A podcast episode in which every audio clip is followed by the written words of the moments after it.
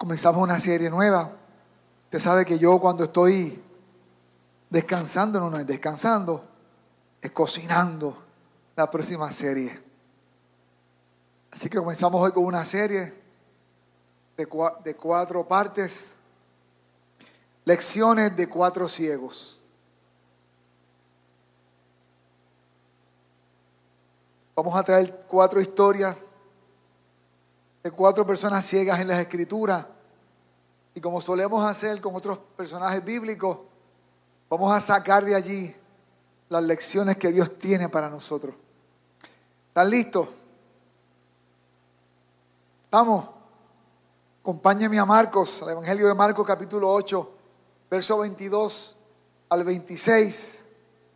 Los que nos miran también por nuestro canal de YouTube, adelante de su casa también.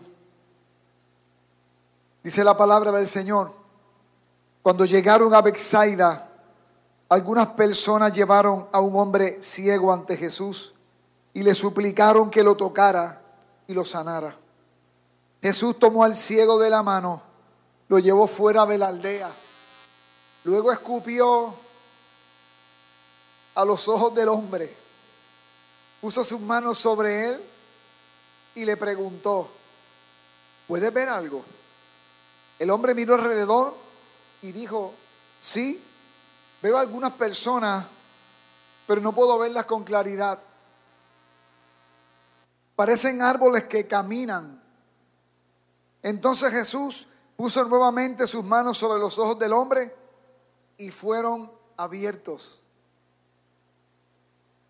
Su vista fue totalmente restaurada y podía ver todo, ¿cómo qué? ¿Con qué? Con claridad. Jesús lo envió a su casa y le dijo, no pases por la aldea cuando regreses a tu casa. Amén. Te bendigo, Padre. Bendigo a mis hermanos, a mis consiervos. Bendigo a tus ovejas, Señor a tu iglesia, a tus discípulos. Gracias por cada uno de ellos.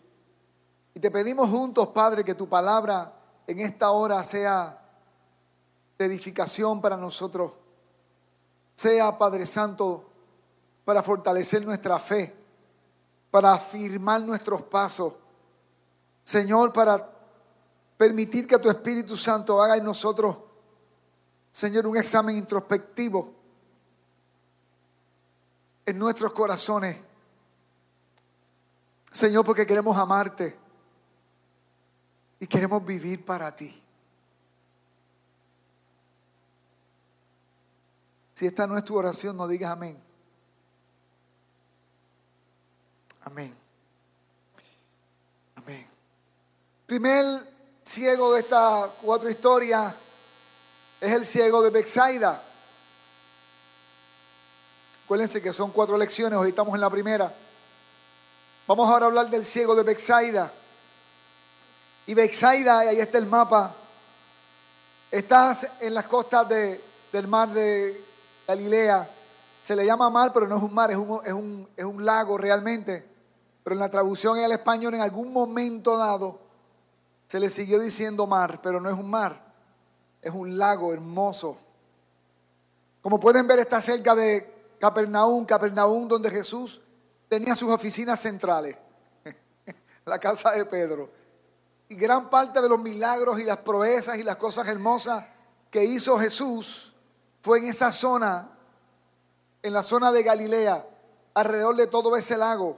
Posteriormente, obviamente, el rum rum se escucha hasta Jerusalén de lo que estaba pasando con ese, con ese maestro. Pero es ahí en Bexaida amado, donde Jesús fue y se encuentra o le llevan a este ciego. Y en Bexaida pasaron cosas muy interesantes. Si lo puedes ampliar, en Bexaida fue el lugar donde Jesús alimentó a más de cinco mil personas. O sea, la multiplicación de los panes y los peces allí, en esa zona. En esas costas de Bexaida fue también donde Jesús caminó por el mar. Por lo menos son los milagros que se registran. Y obviamente ahora el ciego. Así que ese es el lugar a donde Jesús está pasando y le llevan a este hombre ciego. Pero miren qué interesante el verso 22. Cuando llegaron a Bexaida, algunas personas llevaron a un hombre ciego ante Jesús y le suplicaron que lo tocara y que lo sanara. Y pongan toda la atención en lo que el verso dice, algunas personas. Estas algunas personas, ¿qué hacen? Llevan al ciego ante Jesús y suplican ante Jesús por el ciego. Me encanta saber que hay algunas personas en la vida de nosotros. En la vida mía puede ser Víctor Córdoba, puede ser Joan Camacho, David de la Rosa, Mildred Rey Mato, puedo seguir por ahí diciendo muchos nombres. Edgar, que fue el que me invitó, el que me llevó de la mano ante Jesús. ¿Cuántas algunas personas hay en tu vida? La gente que te llevó ante Jesús. ¿Tienes algunas personas en tu vida?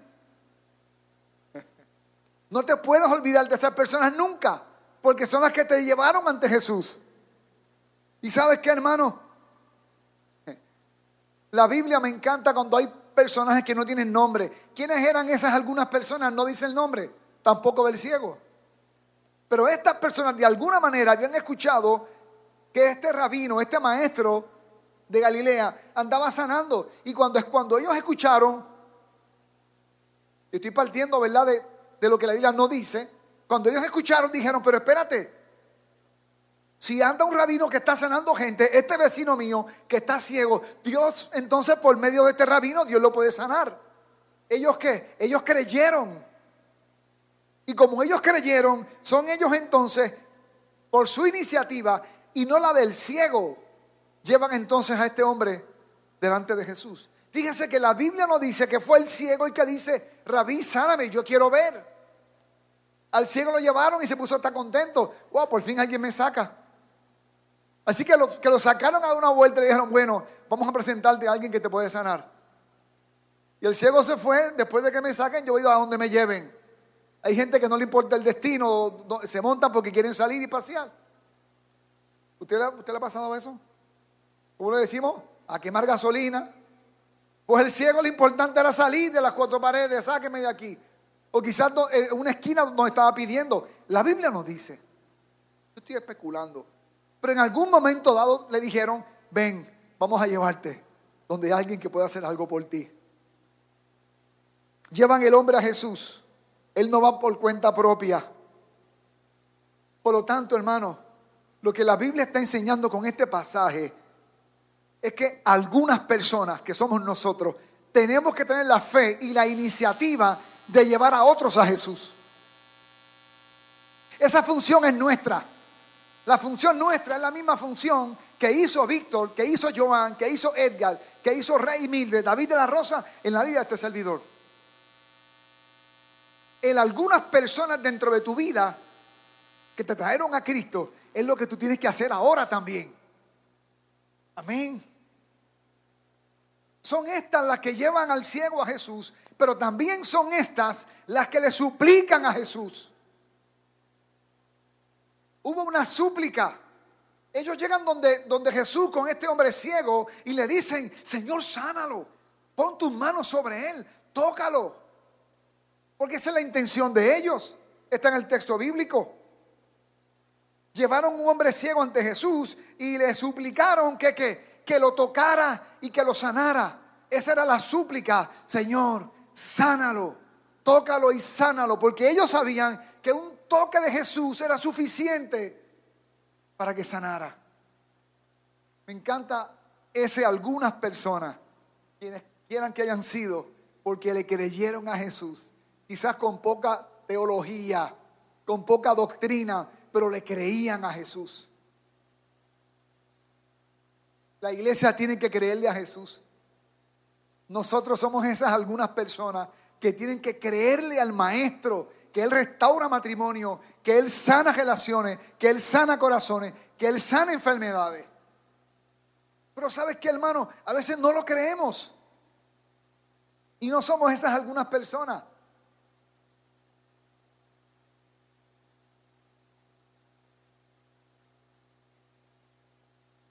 La iglesia necesita ser algunas personas que traigan delante del Señor, que suplique, que ore por la salvación y la sanidad de muchas personas que no están pasándola bien. Personas que salgan por su entorno social a buscar los ciegos espirituales, a rogar que Jesús los toque, a los enfermos en los hospitales, a los que están en su casa en una cama, a los envejecientes que nadie visita ya, a la madre soltera que la está pasando difícil porque confió en un charlatán y ahora se fue y la, y la dejó sola. Y usted sabe de muchas historias como esa. Necesitamos estar cerca y ir donde la gente, como este ciego que están luchando, que, que algo los está golpeando, pero no ven porque no tienen ojos espirituales y no saben cómo salir del hoyo. Y nosotros, la iglesia de Cristo, somos entonces esas que, algunas personas. Verso 23, Jesús tomó al ciego de la mano, esa es mi parte preferida y se lo llevó fuera de la aldea.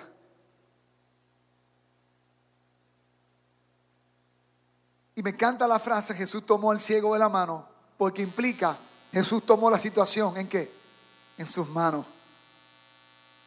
Jesús tomó la situación en sus manos. Ven, démenlo. Señor, sánalo, sánalo. Sí, démenlo. Pero entonces, ¿qué hizo? Vente conmigo. ¿Y el ciego qué hizo? Se fue detrás de él, otro paseo más. La Biblia no lo dice, pero tengo la impresión que el ciego no tenía mucha fe. Porque cuántos ciegos él habrá sabido que pueden ver después de perder la vista. Jesús nos toma de la mano como si nos dijera, confía en mí. Yo soy el Señor. Y tienes que ir a donde yo te lleve. Lo malo para muchos de nosotros, cuando Jesús nos lleva de la mano, es que perdemos el control. Ahora Él está en control. Mi problema en Cristo es que yo tenía, aparentemente, mi vida en mi control y cuando vine al Señor perdí el control. Y a nosotros no nos gusta perder el control. Porque estamos diseñados por causa del pecado a hacer lo que nos dé la gana. Y a mí me encanta hacer lo que me da la gana. Pero yo sé que hacer lo que me da la gana me daña. No pueden haber dos reyes en la vida mía. O es Popín o es Jesús. Y nuestro problema es que nos hemos establecido como Señor y Reyes de nuestra vida. Señores y Reyes de nuestra vida. Jesús entonces coge al ciego por la mano y se lo lleva. Y el que va de la mano de Jesús no se puede soltar. Yo siempre fui un niño bien inquieto, hermano, bien inquieto. Y para cruzar una calle conmigo, era peligroso. Yo me acuerdo que mi mamá estaba esperando y en cualquier momento yo estaba al lado de allá. Mami, ¿no cruzaste? Porque siempre yo cruzaba la calle muy veloz. Era un niño bien veloz, aunque no lo crea, era ágil. Pero cuando doña Regina era la que me llevaba, ¿quién era doña Regina? Mi abuela. Ella no me llevaba de la mano, no. Ella me cogía, ¿sabes por dónde? Por la muñeca. Y me agarraba, hermano, y esa doña tiene una mano, una campesina. Ella mataba chivos, ella mataba de todo, lechones, ella era una doña brava de campo. Me dejaba por la mano, mira hermano, y no me soltaba.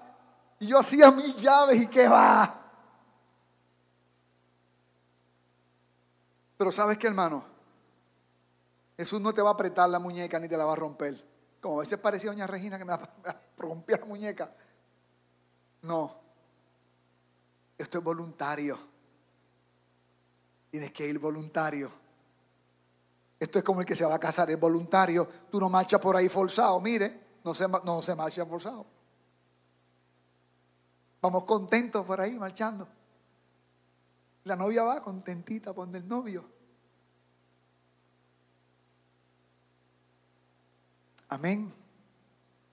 Ponemos nuestra vida en sus manos. No solamente en sus manos, en sus criterios. Él es el que dice cómo son las cosas. Ponemos nuestras manos en su palabra, en sus promesas, en sus estándares. Ya no son mis estándares. Y no solamente eso, pongo mi vida a su propósito. Ya no es Señor, vente para que me acompañe. No, no, no, no. No funciona así. No es que Dios va a ir donde tú, donde tú lo quieres llevar. Es que Él tiene para ti planes. Es Él que te lleva a ti. Yo no llevaba a Doña Regina, ella me llevaba a mí. Y a veces cuando no quería me llevaba. Gracias a Dios. El problema de algunos creyentes es que no nos gusta a donde Él nos lleva. Porque tenemos nuestros sueños, nuestros propósitos en la vida. ¿Se acuerdan, Pastor Steidel? Lo repitió nuestro hermano Gregory en una extraordinaria prédica la semana anterior. Tus sueños siempre son mejores que los míos. Ah. Déjate llevar de la mano. A donde te lleve va a ser bueno. Amén, amado. ¿Y a dónde lo llevó? Fuera de la aldea. Lo primero que hizo no fue que lo sanó, lo sacó de la aldea.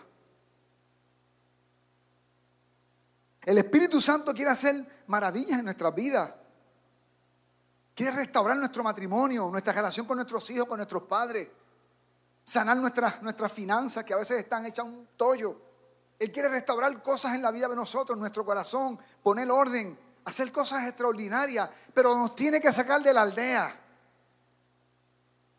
¿Y qué es la aldea? La aldea no es otra cosa que la sociedad, que la cultura del mundo. Y hay algunos creyentes que aunque están en Cristo, todavía siguen con la cultura de la aldea en la mente. Él los tiene que sacar de la aldea. Si eres un hombre de empresa, no puedes ser un hombre de empresa como la aldea es gente de empresa. Si eres un padre de familia, no puedes ser un padre de familia como en la aldea. En Cristo hay otra cultura. Porque el que te lleva de la mano es el Señor. Y Él te da sus qué? Sus criterios. Los estándares los pone Él. Ya tu matrimonio no lo haces como lo hace la gente del mundo, que se juntan a vivir, a ver qué sale. Ahora no, ya no es así. Ahora hay sexo dentro del matrimonio. Ahora nos casamos. Porque ese, ese no es la aldea, este es el reino. O vives en la aldea o vives en el reino. O la cultura de la aldea o la cultura del reino. Amén. Me gustó que alguien dijo, ay. Sí, así tiene que ser. Mientras pensemos como la aldea, seremos como la gente de la aldea. Jesús le dijo, yo voy a tratar contigo, pero en la aldea no, sal de ahí. Y a veces algunos de nosotros que Dios nos ha sacado de la aldea, extrañamos la aldea y volvemos a la aldea. Porque extraño la aldea. Tengo 37, ya para 38 el próximo abril en Cristo, hermano. Y créanme, no extraño la aldea para nada. Y ahora menos. Que se casan hombres con hombres, mujeres con, con mujeres que ahora responder esa pregunta de quién es mujer, hay que dar una clase en la universidad para explicar qué es una mujer.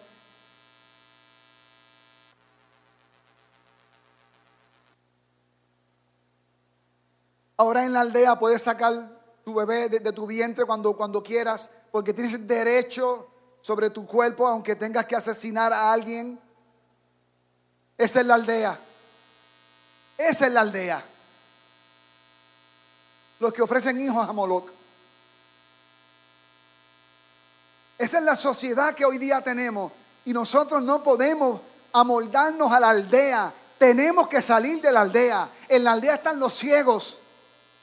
Pero cuando Dios te saca de la aldea, empiezas a ver. Y dice, eh, a rayo en el hoyo donde yo estaba metido. En la pudrición donde estaba metido.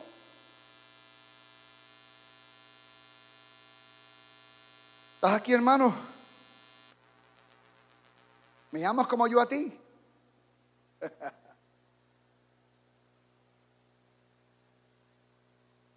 Mientras pensemos como la aldea, seremos como la gente de la aldea y no como Jesús. Jesús dijo, mi reino no es de este mundo, mi reino no es de la aldea. Dice la palabra de que la aldea, el mundo, con sus deseos, van a pasar. Amado,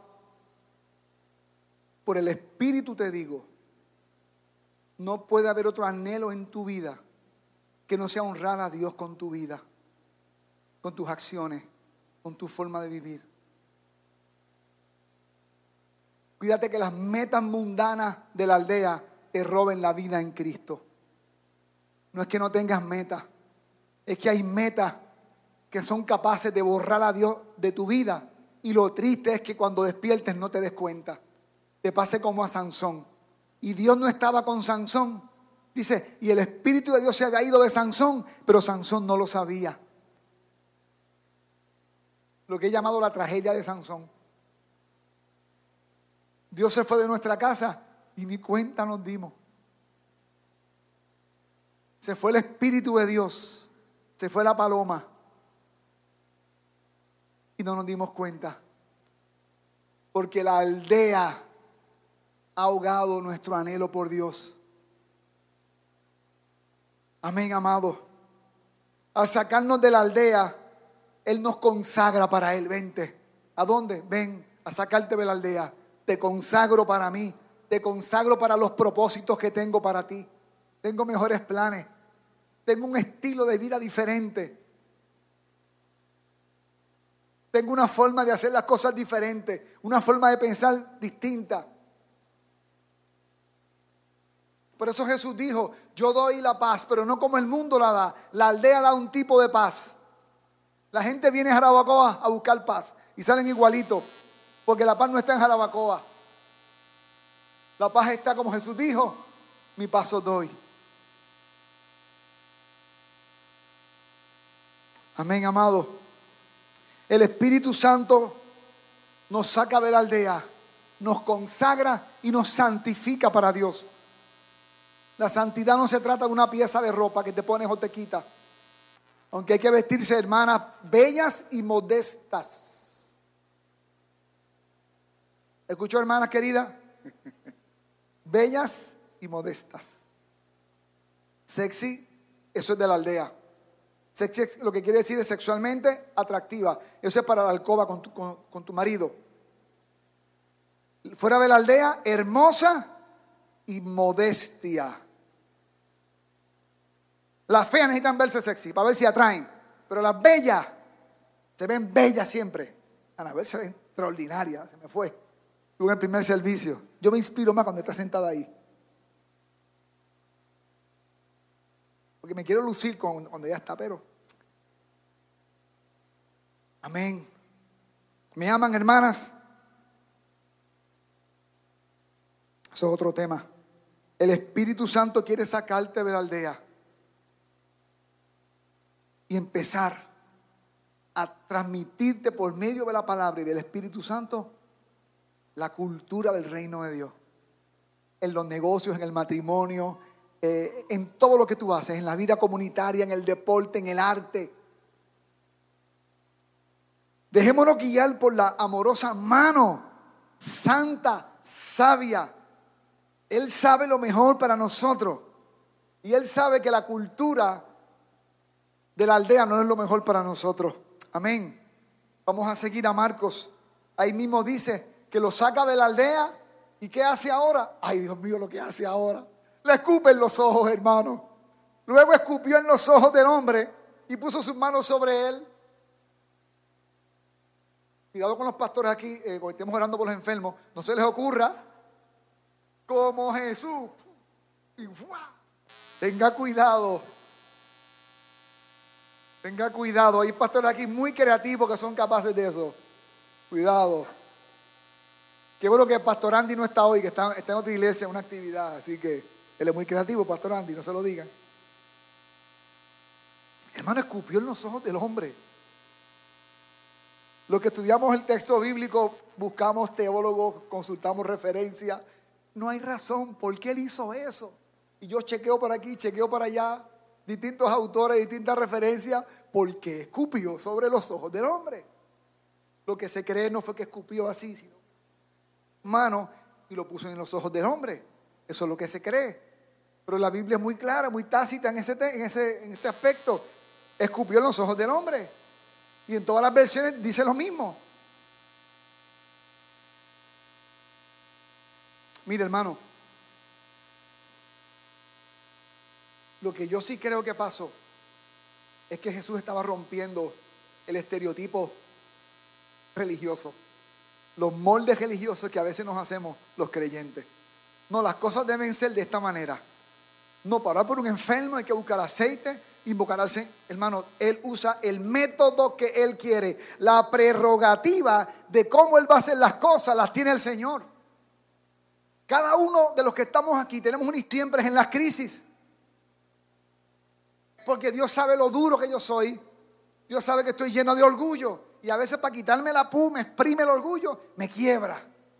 Pero con otros no trata así. Con otros los bendice, los levanta, los, los pone hermosos. Y yo digo, Señor, pero mira que Él, estate quieto que estoy contigo.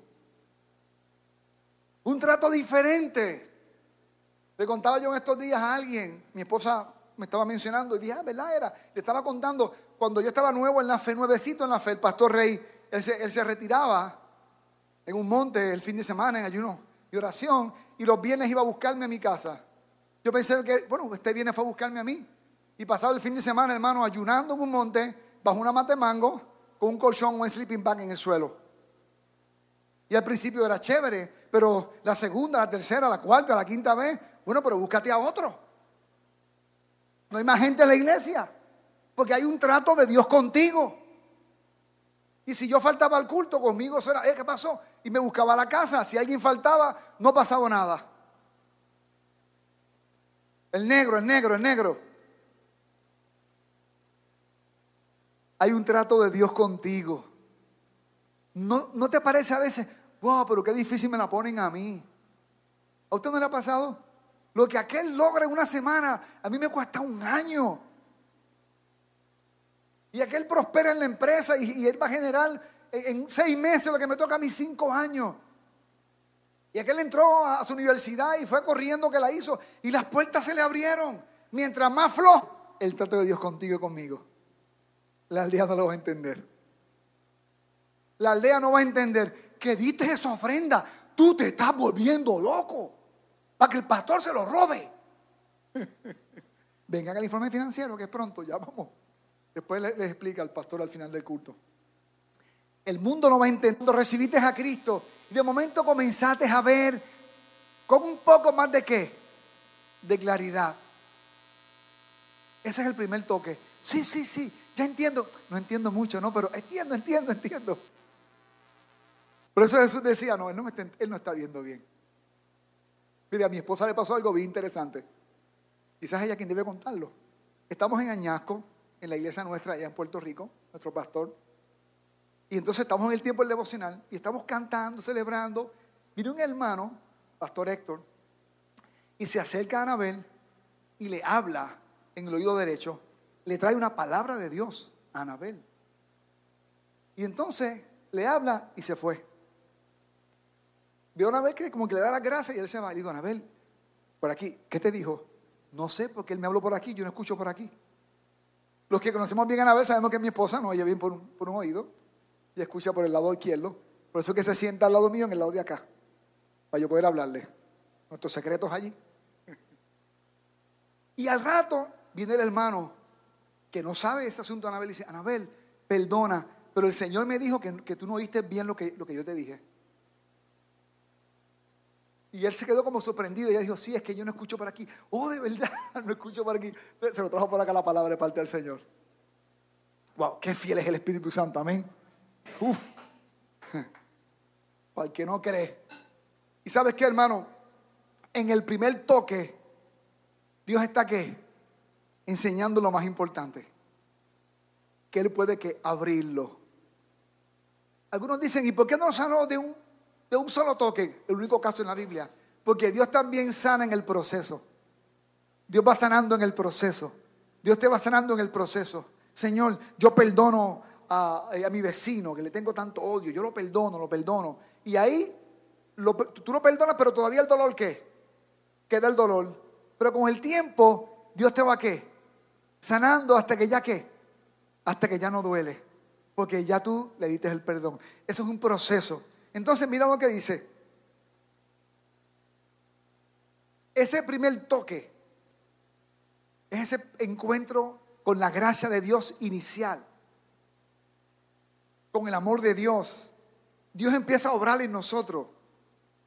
Aquel que nos tomó de la mano y nos sacó de la aldea, empieza a restaurarnos. Pero mira lo que dice en el verso 25. Entonces Jesús puso nuevamente sus manos sobre los hombros del hombre y fueron qué? Perdón, sobre los ojos del hombre y fueron abiertos. Ese es el qué? Ese es el segundo toque. Algunos de los que estamos aquí necesitamos un segundo toque. Porque hemos entendido, pero no hemos entendido de forma clara. Estamos viendo, pero estamos como que borroso todavía. Algunos han conocido al Señor, pero todavía está borroso la imagen de Dios. Y van al texto bíblico y como que no, ¿y esto qué quiera decir? Y está medio borroso todavía. Escuchan las prédicas, está medio borroso todavía. Tienes que decirle, Señor, dame un segundo toque. Estoy viendo, pero estoy viendo medio borroso. Ese segundo toque es la continuación de lo que ya comenzó a hacer en nosotros. Nos permite ver y entender mejor. Nos adentra en la santidad progresiva. Vamos santificándonos progresivamente. No nos permite conformarnos con lo que ya tenemos. Entendemos mejor la cruz. Por eso tenemos que decirle, Señor, yo quiero ver mejor. Yo como que no estoy entendiendo bien de qué se trata esta vida cristiana. El que tiene ese segundo toque, hermano, lo sabe. ¿Sabes por qué, hermano? Porque Jesús se convierte en la razón principal, fundamental de su vida. Aquí es cuando yo le digo, perdemos la cabeza por Él. ¿Te has visto esos chicos que se enamoran? ¿Tú los has visto? Que se van a enamorar. ¿Enamorada? ¿Te los has visto? Y si tienen que, caminar desde, Buenavista hasta Pinal Quemado, lo hacen. Claro, después que se casan, no hay quien lo saque del sofá y del control remoto. Se le fue el primer amor, necesitan un segundo toque. Ven para tocarte.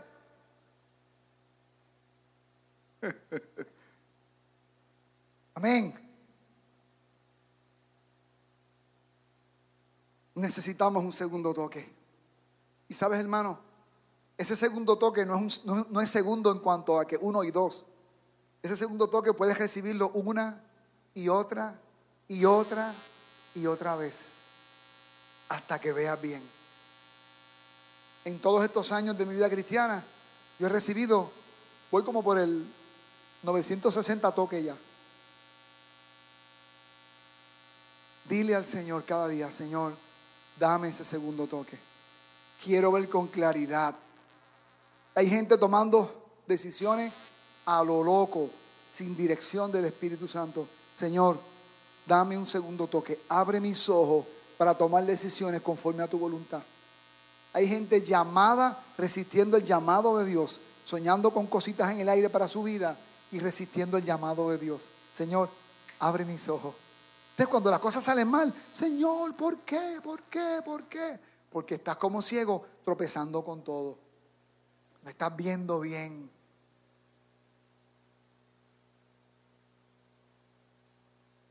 Hemos tenido una mejoría, pero nos falta aún más. No nos conformemos. Nosotros como el ciego necesitamos ese segundo toque. Necesitamos ese segundo toque para, para poder ver, entender, enfocar mejor. No podemos conformarnos con que ya estoy mejor, porque nuestra meta es ser como quién, como Cristo.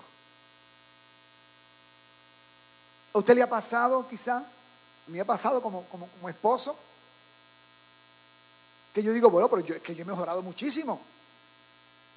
¿A usted le ha pasado? Fulano, pero no me levantes la voz. Pero yo no te pego, yo no llego borracho, yo no rompo las cosas. Y comenzamos a qué? A justificarnos. Cuando usted se dé cuenta que no ha sido como Jesús, vaya delante de Él y dígale, Señor, dame un segundo toque. Quítame esto de encima. Quítame esto de encima. Quítame el orgullo.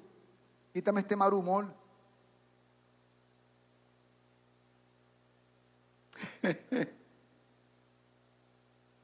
Su vista fue totalmente restaurada. Y escucha, podía ver con toda claridad. El cristiano que ha madurado puede ver con claridad la situación espiritual que le rodea. Puede discernir entre el bien y el mal. Dice, no, espérate, no, no, no, no. Esto parece chulinaki, esto parece cheverón, pero no, no, no, no. Detrás de esto hay una trampa. A los jóvenes les están metiendo gato por liebre muchas veces porque no están discerniendo bien. No, no tienen ese discernimiento que la Biblia da. Y los padres de familia también. Muchas veces me, pongo a pensar sobre mí, cómo tomé esta decisión años atrás. Me faltaba qué? Claridad en mi visibilidad. ¿Cuántas veces has tomado una decisión y pensaste en qué yo estaba pensando? ¿Te ha pasado? ¿Qué faltó? Claridad. No estabas viendo bien. Le tiraste un hacha al árbol y no a una persona. Porque el ciego vio árboles en vez de personas. Entienden la cruz. Y como entienden la cruz, por ese segundo toque, tu amor hacia Dios crece y desarrollas un deseo por la, por la palabra. Si tú no tienes anhelo hacia la palabra, escucha, todavía no estás viendo claro. Si el texto bíblico y tú están divorciados, no estás viendo claro.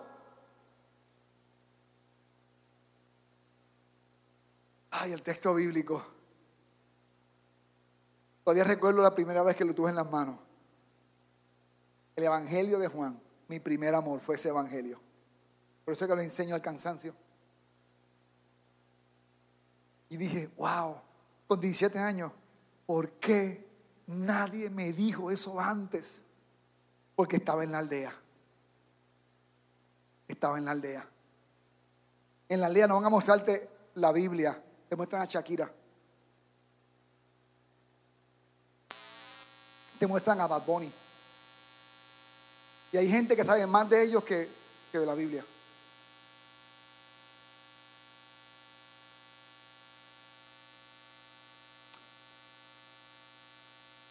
Hay gente que sabe más de baloncesto y pelota que de la Biblia. Sigo. Es que este es el toque de Dios para ti en esta mañana. Esta prédica es el segundo toque de Dios para ti. Lo puedes resistir o te puedes rendir. Deja de vivir en la aldea. Deja de vivir en la aldea. El cristiano que ve con claridad se percata de lo débil que es y busca diariamente ser lleno del Espíritu Santo. Y finalmente, y hay más razones, el cristiano que recibe ese segundo toque se convierte, ¿sabes en qué? En algunos. ¿Se acuerdan algunos? Los que van a los hospitales, los que van a las cárceles, donde el vecino que está enfermo, donde el compañero de trabajo que se está divorciando y está deprimido, donde la madre soltera que está cogiendo lucha con un, hijo, con un hijo de 15 años, y nos convertimos en los algunos que salen a orar por la gente y a traerlos a dónde? A Jesús. Esa persona recibió ese segundo toque. Se vuelve productivo en el reino. Deja de ser estéril. Amén, amado. Acabando ya con lo último. Jesús, ¿a dónde lo mandó?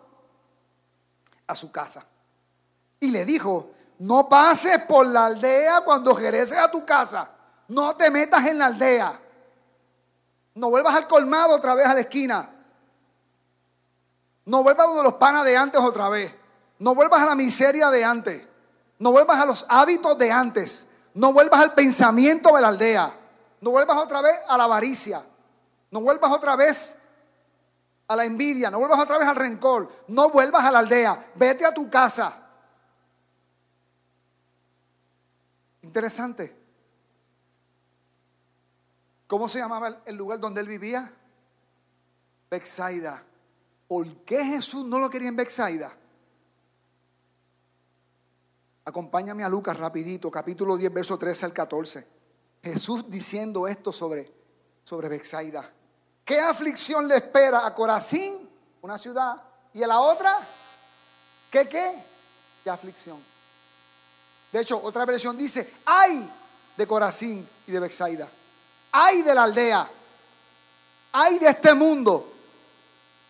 Pues si en las, si en las perversas ciudades de Tiro y de Sidón, ¿cómo eran esas ciudades? Perversas.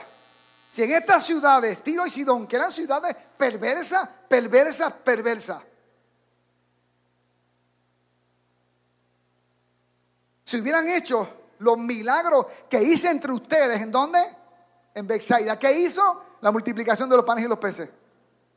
Y si habían cinco mil, seguramente media ciudad estaba allí. Media ciudad vio la multiplicación de ese milagro. Hace tiempo, si ellos hubieran visto eso, Tiro y Sidón, hace tiempo sus habitantes se, se, ¿qué? se habrían ¿qué? arrepentido de sus pecados. Hay gente que viendo milagros no se convierten. Gente que se ha sanado de muchas enfermedades y no se rinden, siguen pecando, siguen en la miseria, siguen en la, en la, en la aldea, en las aguas negras de esa aldea, en el pozo muro de la aldea. Siguen pecando como si nada. Han visto las manos de Dios. Por eso Jesús dijo, que esta ciudad estaba bajo qué? Bajo juicio. Cada vez que en la República Dominicana un padre es adúltero, maldice su casa, maldice la nación. Una mujer es adúltera, maldice su casa, maldice la nación. Cada vez que muere alguien inocente, eh, asesinado donde quiera que sea, se maldice la nación. Cada vez, hermanos, que se aborta un bebé, se maldice la nación. El juicio de Dios viene sobre la nación. Porque Dios es justo. Dios es juez y es justo. Y Él tiene que hacerle justicia a los inocentes. Por cada bebé. Por eso los Estados Unidos están bajo juicio de Dios. Más de 400 mil bebés abortados cada año. En España cerca de 90 y pico mil bebés son abortados cada año. Pero Dios es bueno. Él se va a quedar de brazos cruzados. Ay, yo los entiendo porque yo los amo.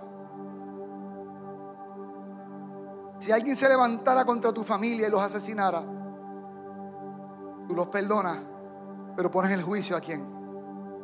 Ok, Señor, yo los perdono, pero tú eres juez justo. Hazme justicia. Bexaida estaba bajo juicio. Escuche, el mundo está bajo juicio. La cultura nuestra está bajo juicio. Destruimos el matrimonio, la familia, los niños. Nuestros gobernantes muchas veces son unas personas que toman lo que no tienen que tomar. y no prestado, ¿no? La nación que está de espaldas a Dios tiene una sola salida. ¿Qué dijo Jesús? Hace tiempo sus habitantes se habían arrepentido de sus pecados. Por eso le dijo, no vuelvas allí. No vuelvas a Bexaida, que está bajo la mano de Dios. No te metas allí. No abraces la cultura del mundo. No le digas bueno a lo malo. No le digas malo a lo bueno. Dice que hace tiempo se hubieran arrepentido de sus pecados, vistiéndose de tela áspera y echándose ceniza sobre la cabeza en señal de remordimiento. Así es el día del juicio le irá mejor a Tiro y a Sidón que a Bexaida. No te metas a la aldea. La aldea está bajo el ojo de Dios. Y Jesús dijo, no vuelva a la aldea que está viciada. Hermano, ¿qué haces en la aldea otra vez? De ahí Dios te sacó. Pero yo vengo, a los, yo vengo a los cultos. El diablo también viene y se asoma a ver quién vino. Para hacerle trampa. quiera lo hace. No abracen la vida del mundo, porque eso va a pasar. Jesús quería que donde primero fuera, fuera donde? A su casa. Porque en su casa, cuando el ciego entrara, ¿quién iba a decir? ¿Qué te pasó?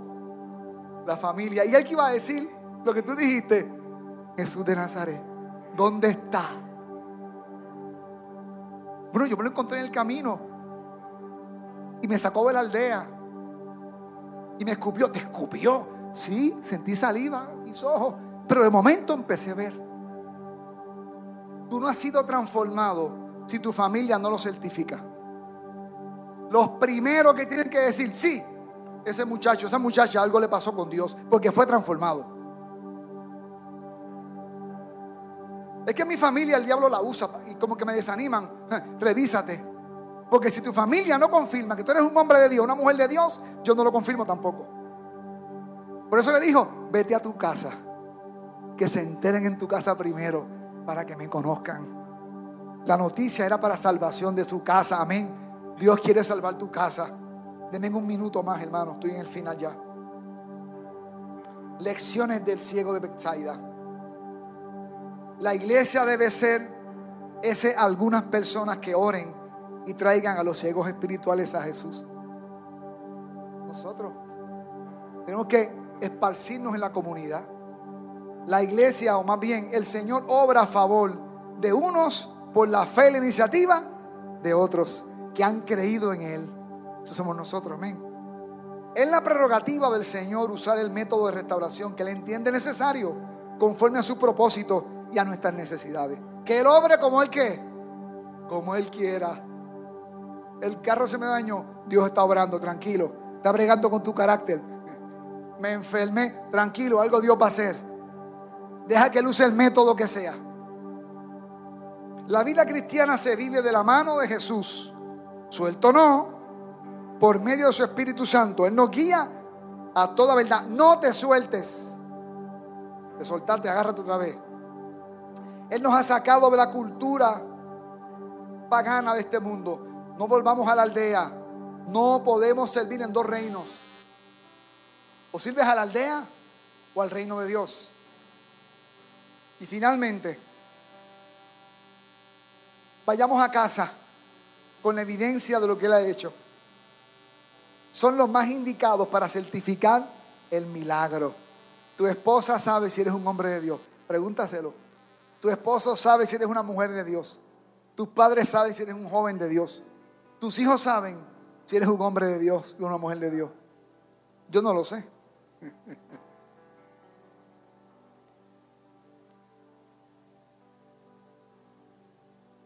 Para que también tu familia pueda conocer a Jesús. Wow. Dios te bendiga. Inclina tu rostro. Vamos a acabar. Si todavía no le has entregado tu vida a Cristo y en esta tarde quieres entregarle tu vida a Jesús, en esta mañana, levanta tu mano allí. Dile, Señor, sácame de la aldea. Sácame de la aldea, Señor. Yo quiero recibir a Cristo hoy. ¿Habrá alguien que quiere recibir a Cristo en arrepentimiento en su corazón? Solamente levántame tu mano para llorar por ti. ¿Habrá alguien que dice? ¿O alguien que en línea también quiera recibir a Jesús? Ahí está toda la información nuestra. Puedes orar ahora en esta oración que, que voy a hacer. ¿Alguien, ¿Alguien quiere recibir a Jesús? Haz conmigo esta oración ahí en tu casa donde estés mirándonos. Señor, sácame de la aldea. Tómame de la mano. Yo reconozco que moriste por mí en la cruz lavaste mis pecados con tu preciosa sangre. Dame una vida nueva, Señor. Con un corazón contrito, humilde, vengo ante ti. Y recibo tu perdón. Amén y amén.